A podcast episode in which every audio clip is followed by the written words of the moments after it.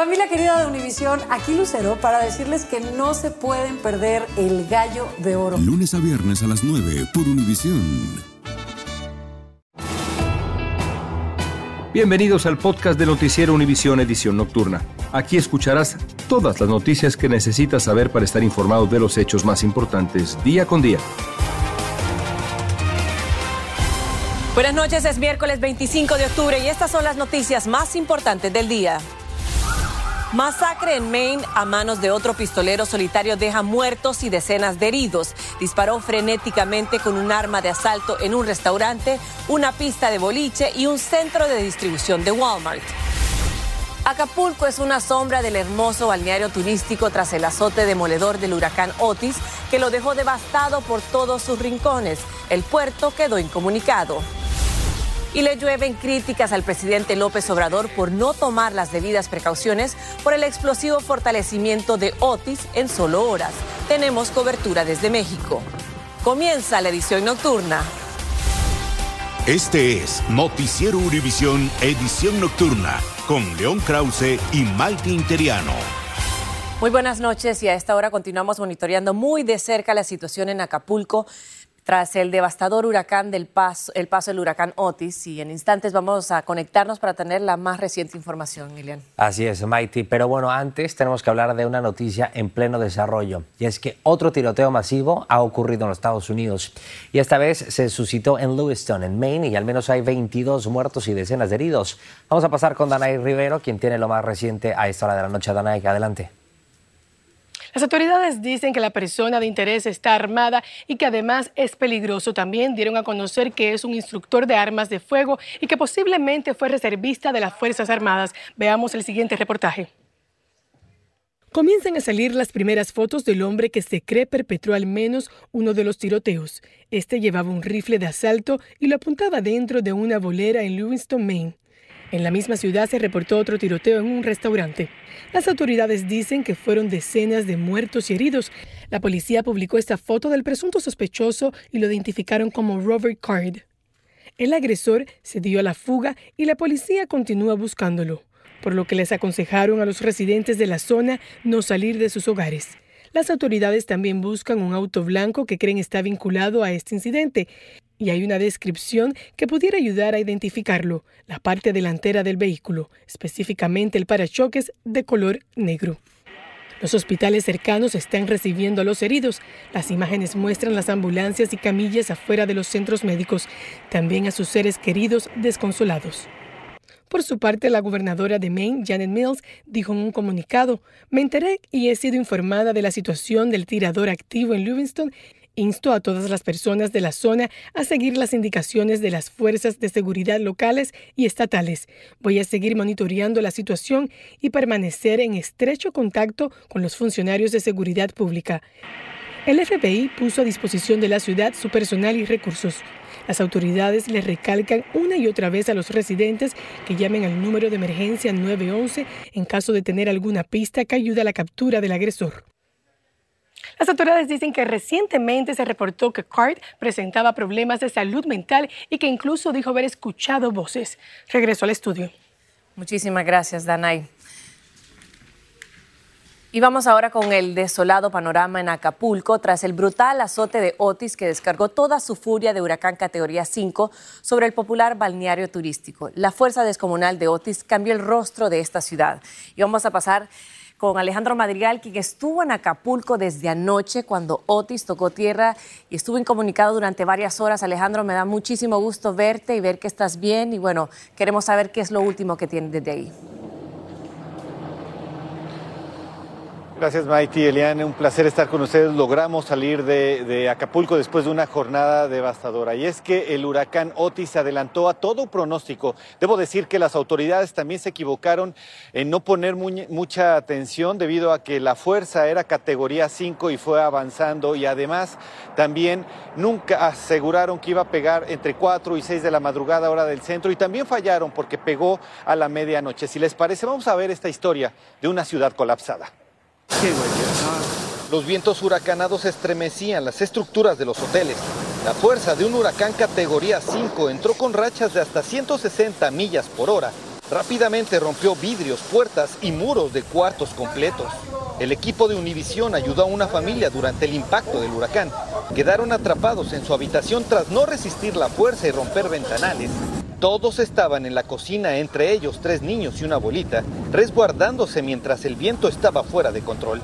Entre cuatro y seis. El ruido de los vientos era ensordecedor y ya hacía estragos. Nosotros estábamos hospedados en esa habitación del fondo. De este lado, todos los vidrios han sido rotos debido a los intensos vientos de este huracán categoría 5. El aire era tan fuerte que tuvieron que desalojar a todos los huéspedes y llevarlos al sótano. La familia Cortés también logró ponerse a salvo. Se movía demasiado el edificio, preferimos bajar a la otra habitación, a esta habitación del número 3. Entonces llegó un momento que explotaron todos los vidrios. Otis comenzó a sentirse a las 11.30 de la noche pese a todo pronóstico y tuvo más de dos horas de destrucción. Destrozó el 95% de los hoteles del puerto de Acapulco y en la calle dejó daños nunca antes vistos, incluyendo nuestra camioneta de trabajo. Quiero mostrarle esto.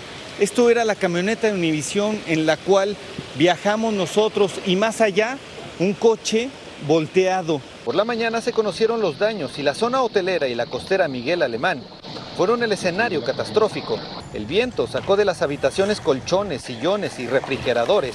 La fuerza dejó una lesión en el brazo de la señora Concepción.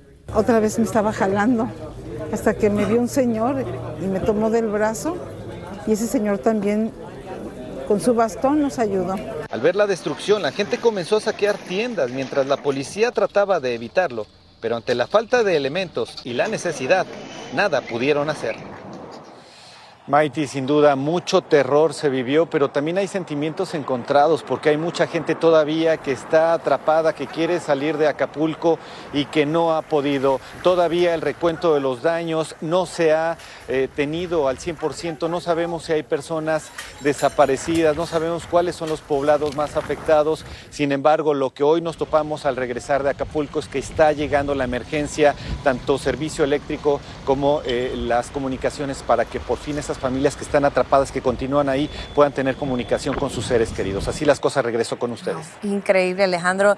Te repito y te reitero, me da mucho gusto poderte ver a ti, a todo el equipo. Nos resumías ahí en el reportaje cómo quedó el carro, cómo ayudaron a una familia, esas imágenes tan fuertes, pero tú lo viviste. ¿Cómo fueron esas horas nosotros aquí preocupados por ti porque perdimos comunicación? ¿Qué hicieron esas horas? ¿Qué les decía las autoridades? ¿Cómo está la gente ahí en Acapulco?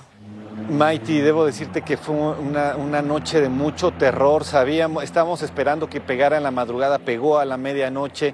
Sin embargo, todos tuvimos que ser desalojados debido a que todos los ventanales del hotel prácticamente se rompieron y quedamos en el sótano. Muchas personas de la tercera edad que quedaron lastimadas por los vidrios en el piso y así las cosas. Y después, ya muy temprano, al ponerse la luz del sol, el escenario era catastrófico. Una película, un apocalipsis, una película de verdad que es aterradora, así la situación que se está viviendo y como ustedes están viendo cómo quedó la camioneta de nuestro equipo. Regreso contigo. Impresionantes esas imágenes, Alejandro, gracias. Estás escuchando la edición nocturna de Noticiero Univisión.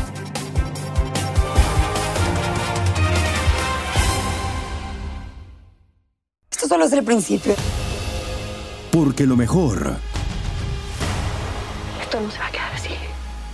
Lo más impactante. ¿Por qué? Soy tu madre. Esta mujer me robó. Por favor, abre tus ojos. Está por venir en. ¡Pablo! ¿Entendiste? Tu vida es mi vida. De lunes a viernes a las 8 por Univisión. Y eso sí que amerita un brindis, ¿no crees? Continuamos con el podcast de la edición nocturna de Noticiero Univisión. Y es que el agua que dejó Otis tiene tomada prácticamente Acapulco. Hay áreas tan devastadas que parecen zonas de guerra. La ciudad quedó aislada al destruirse el sistema de comunicación. También masivos deslaves bloquearon caminos y carreteras, lo cual impidió saber sobre los damnificados y llevarles la ayuda. Iván Macías tiene el informe. Desde el aire se aprecia la magnitud del desastre que provocó Otis en su paso por Acapulco. Todas las calles inundadas, despojos por doquier, una devastación inimaginable provocada por el meteoro categoría 5 que azotó sin aviso esta comunidad. Una vez pasada la emergencia, decenas de turistas aprovecharon la primera oportunidad para salir de ese lugar y ponerse a salvo, sin importar que los vehículos en los que viajaban quedaron destrozados. Sentíamos cómo se movía el, todo el edificio completo. ¿Todo el edificio? Sí, de hecho en la entrada, como teníamos visto al mar, lo que es la puerta corrediza estaba toda del marco, ya todo esté cortado. Era su viaje de bodas y por poco se convierte en su último viaje. Esta pareja regresa a su casa habiendo pasado la peor experiencia de su vida. Pues estábamos enfrente de Galerías Diana, estaba todo destrozado, de hecho se seguían cayendo plafones, o sea, la gente ya estaba como que saqueando, estaba ya muy, muy feo. También integrantes de una convención minera quienes aseguraron que no fueron advertidos del peligro que se avecinaba mientras estaban reunidos. hotel se le cayó una columna a uno y lo, lo despedazó. Yo creo que el tema fue que no hubo avisos. O sea, el hotel se portó muy bien, hizo su mejor parte, pero no hubo avisos, entonces a la mera hora hicieron lo que pudieron. Todos ellos con los vehículos destrozados continuarán con su recorrido hacia la Ciudad de México. Hospitales también sufrieron grandes daños. Enfermos y sus familiares buscaron resguardarse en pasillos, pero la fuerza del huracán Otis era incontrolable. Estamos enviando a un grupo de respuesta con médicos, eh, enfermeras que han tenido una gran experiencia en desastres naturales. Los vientos huracanados de Otis arrasaron con todo. El puerto de Acapulco quedó bajo el agua, viviendas completas inundadas, destruidas. Los sistemas de comunicación inhabilitados en gran parte del estado de Guerrero. No hay luz ni servicio telefónico. Deslaves en las carreteras hacen imposible el acceso a la zona. Por su parte, el gobierno de México dio a conocer que implementaron de inmediato el plan DN3 de ayuda a la población. Se calcula que más de medio millón de personas han sido afectadas en la región. Todas las actividades en el estado han sido suspendidas y es que el huracán Otis es considerado ya como uno de los huracanes con más fuerza destructiva en los últimos 20 años en este país. Lo más reciente es que esta autopista del Sol que estuvo cerrada desde el azote del meteoro ha sido reabierta al menos en dirección a la Ciudad de México y a cuentagotas van pasando los vehículos y este es el primer lugar al que llegan la gasolinería donde, empiezan a contar sus experiencias y el primer lugar donde pueden enviar mensajes y revisar toda la preocupación en sus teléfonos manifestada en los mensajes que reciben. Maiti, regreso contigo. Muchísimas gracias, Iván. Un poco de buenas noticias eh, dentro de todo este panorama. Y precisamente las redes sociales resultan clave en esta hora de desgracia en Acapulco. Muchas personas con familiares en la zona afectada recurren a ellas para saber qué destino corrieron los suyos. También sirven para hacer llamados de solidaridad y poder recaudar donaciones para los damnificados. Varias imágenes divulgadas en redes sociales de lugares antes y después del huracán dan una idea de la magnitud de esta desgracia. Sandra Argüelles nos tiene más. Nadie nunca imaginó lo que Otis iba a provocar. Contra todo pronóstico, el fenómeno rápidamente se intensificó y golpeó el paradisíaco puerto de Acapulco antes de lo esperado. Toda la zona quedó prácticamente incomunicada. Serán como unas 15 viviendas más o menos que, que volvieron a, a inundarse. La verdad sí estamos incomunicados. Caminos bloqueados por deslaves y redes telefónicas completamente suspendidas. El país entero y el resto del mundo nos fuimos enterando de la enorme devastación, por lo que turistas y habitantes subían a redes sociales. Desde las ventanas de sus habitaciones grabaron los poderosos vientos y los daños que a su paso ocasionaba Otis. Y mientras los paseantes se resguardaban al interior de los hoteles, mostraban la destrucción en los diversos lobbies de la zona Diamante, uno de los lugares turísticos más concurridos de Acapulco. Esto no es nada. Ahorita que venía bajando las escaleras, venía eh, viendo piso por piso los pasillos destrozados. Estas fotografías muestran el antes y el después de varios lugares importantes en el puerto. Así era Plaza Galerías Diana, un famoso centro comercial en la avenida costera Miguel Alemán, y así quedó horas después del avance de este poderoso huracán. Fachadas de hoteles quedaron prácticamente destruidas. La gente en otros puntos del país también publicaba en sus redes sociales su angustia por saber de sus familiares. La verdad es que estamos pues preocupados porque no sabemos nada de nuestros familiares, no sabemos dónde están, cómo están, si necesitan algo, obviamente, pues yo creo que sí. El aeropuerto de Acapulco quedó totalmente inundado y las operaciones suspendidas hasta nuevo aviso. Lo mismo que las clases educativas en todos los niveles. Desde la Ciudad de México, Sandra Argüelles, Univisión. Sandra, gracias. Entre tanto, el presidente Andrés Manuel López Obrador quedó varado cuando iba camino a la zona del desastre acompañado de una comitiva. Un tramo de la carretera estaba bloqueado por escombros dejados por el impacto del huracán. El mandatario también emprendió el viaje en medio de críticas de la oposición por la falta de previsión y de reacción, una tardía de parte de su gobierno al azote de este ciclón. Gaby Seca tiene los detalles. Vamos allá ahora. Eso es lo que le puedo decir. Mientras la tarde de este miércoles el presidente López Obrador anunciaba que salía rumbo a Guerrero, las críticas por su respuesta tardía frente a Otis y la desaparición por parte de su gobierno del Fondo Nacional de Desastres en 2021 no se hicieron esperar. Los que están más lastimados en Acapulco Guerrero son los pobres esos a los que ustedes dijeron iban a defender. Por su parte, el expresidente Felipe Calderón compartió a través de la red social X que la población no fue advertida suficientemente y menos movilizada a lugares seguros al tiempo que expresó su solidaridad con los acapulqueños. En esta misma línea, Xochil Gálvez, coordinadora del Frente Amplio por México, criticó que el gobierno federal no tenga la capacidad para establecer comunicación de emergencia de manera inmediata. El gobierno federal sabía con anticipación que esto ocurriría y no se preparó lo suficiente. Empresarios del Consejo Nacional Empresarial Turístico advirtieron que con la desaparición del Fonden se prevé una muy lenta recuperación por falta de recursos. Le llegó la hora al presidente de la República de pagar por haber desaparecido el Fonden. El presidente de México se trasladó por tierra rumbo a Guerrero, algo que también suscitó críticas, pues se quedó varado debido a un deslave en la carretera del Sol. Gabriel Llorio, subsecretario de Hacienda, aclaró que existen 18 mil millones de pesos para atender la emergencia. Aseguró que lo único que desapareció fue la cadena burocrática y la corrupción que existía en el fideicomiso, no así el dinero para enfrentar las emergencias naturales. En la Ciudad de México, Gaby Tlaseca, Univisión. Y en Los Ángeles, donde vive una enorme comunidad mexicana, la angustia crece por hora a medida que los familiares no logran establecer comunicación con sus seres queridos en Guerrero. Romy de Frías nos tiene los testimonios de algunas de estas desesperadas familias que esperan alguna señal de sus amigos y de sus familiares y que estén sanos y salvos. Pero es una tristeza muy grande como madre en este, en este estado, ¿verdad? Muy triste. Y yo dije que no iba a llorar, pero se vinieron las lágrimas, pero yo sé que Dios está con ellos. La devastación causada por el huracán Otis ha dejado a miles de familias que viven fuera de Guerrero en la zozobra. Es triste, la verdad, no saber de, de tu familia cuando sabes que están en peligro. Hermelindo Saldaña tiene familiares en Acapulco y asegura que desde las 6 de la mañana está tratando de comunicarse con ellos. Desgraciadamente hasta ahorita no he sabido nada de mi, de mi familia. Nada, nada, estamos incomunicados. Pegado al televisor con la esperanza de ver algo de su ciudad, Tierra Caliente Guerrero. Joel Vega está angustiado por la falta de información. Mi mamá tiene 80 años de vida y vive solita. Por eso también es la angustia que ahorita he estado yo hasta el momento y pues no tengo comunicación con ella.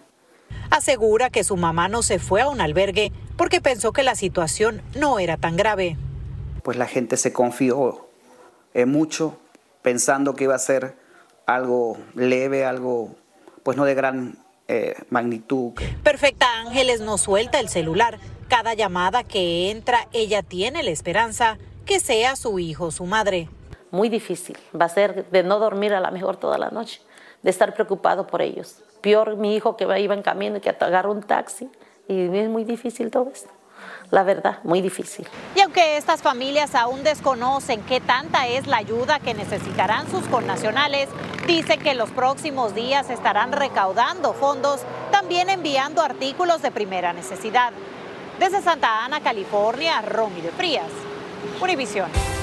Continuamos con el podcast de la edición nocturna de Noticiero Univisión. Un jurado le presentó cargos federales a Nazón Joaquín García, el líder de la Iglesia La Luz del Mundo, quien ya cumple una condena de 16 años de cárcel por abuso sexual infantil. García enfrenta ahora dos cargos por delitos graves de producción y posesión de material de contenido sexual que mostraba a una menor de edad. Si es declarado culpable, estaría enfrentando de entre 15 a 30 años de prisión por pornografía infantil y hasta 10 años por posesión de ella. Continuamos con el podcast de la edición nocturna de Noticiero Univisión. Te parece, Liam, vamos a recapitular lo más reciente que se sabe sobre esta masacre en Maine que enluta una vez más al país. Se reportan 22 muertos y al menos 30 personas heridas. Así es, Maite. De hecho, las autoridades también continúan buscando a este sospechoso de la balacera que ha sido identificado como Robert Cart, de 40 años, y le piden a los residentes de Lewiston que permanezcan en sus casas con las puertas cerradas y que no salgan a la calle. Esta persona que estamos viendo en pantalla, la persona de interés, está armada y es considerada muy peligrosa. Mañana no habrá clases en los colegios de Lewiston. Nosotros aquí pues tendremos lo último en todas nuestras ediciones del Noticiero Univisión. Así es, y también a través de 24-7 en VIX. Muy buenas noches y gracias por su sintonía. Gracias por escucharnos. Si te gustó este episodio, síguenos en Euforia, compártelo con otros, públicalo en redes sociales y déjanos una reseña. Lo mejor, lo más impactante, está por venir en Tu vida es mi vida. De lunes a viernes a las 8 por Univisión.